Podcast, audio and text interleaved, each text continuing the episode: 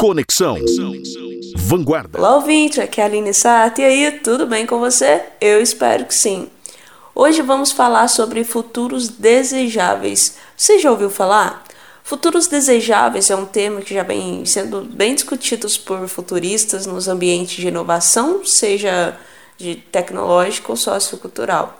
Mas, poxa, Aline, agora é mesmo o momento de falar de futuro? É hora de sonhar? Para um pouquinho, vamos pensar como foi a quarentena para você, para as pessoas em geral. E essas perguntas também valem para gestores empresariais.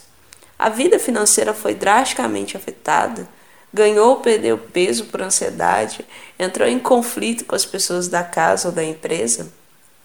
Todas essas situações podem sim ter se potencializado por um efeito da pandemia, mas não foi a causa.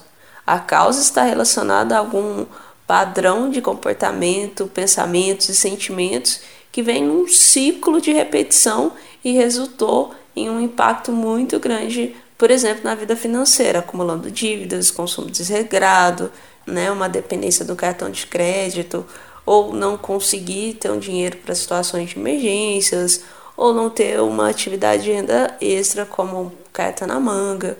No caso das empresas, é, não trazer a tecnologia, desenvolver um bom marketing, investir nisso, né? E criar um banco de dados para entrar em contato ativamente com os clientes no período de quarentena.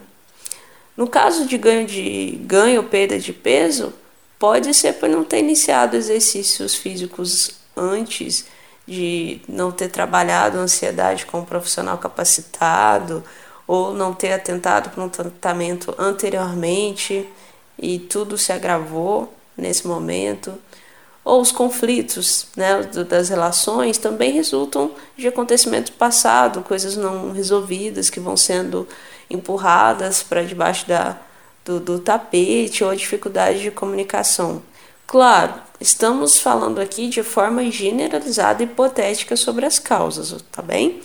Mas o ponto é, por mais que a pandemia possa nos ter afetado de forma inesperada, negligenciamos muitas coisas do nosso dia a dia.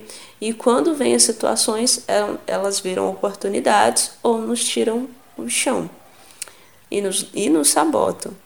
Uma coisa interessante é o que as pessoas fizeram na pandemia.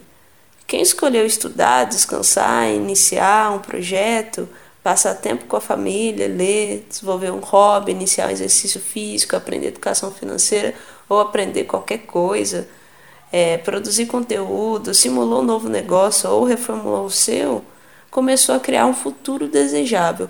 Ou seja, iniciou um novo padrão, novos hábitos, um novo talento que formam novas possibilidades.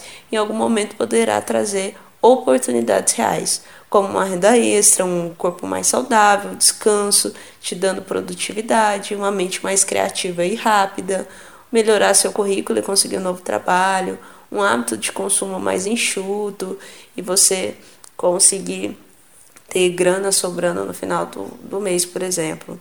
Então, sim, é hora de pensar em futuro, é hora de pensarmos como eu, o meu negócio, se saiu na pandemia, o que foi o efeito e quais são as causas.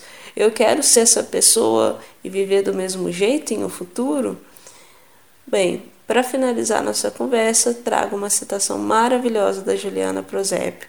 É impossível prever exatamente o que vai acontecer. O futuro não é uma previsão, mas uma série de possibilidades. Precisamos especular possibilidades para tornar as que desejamos mais prováveis, porque elas são os nossos futuros preferíveis. Conexão Vanguarda.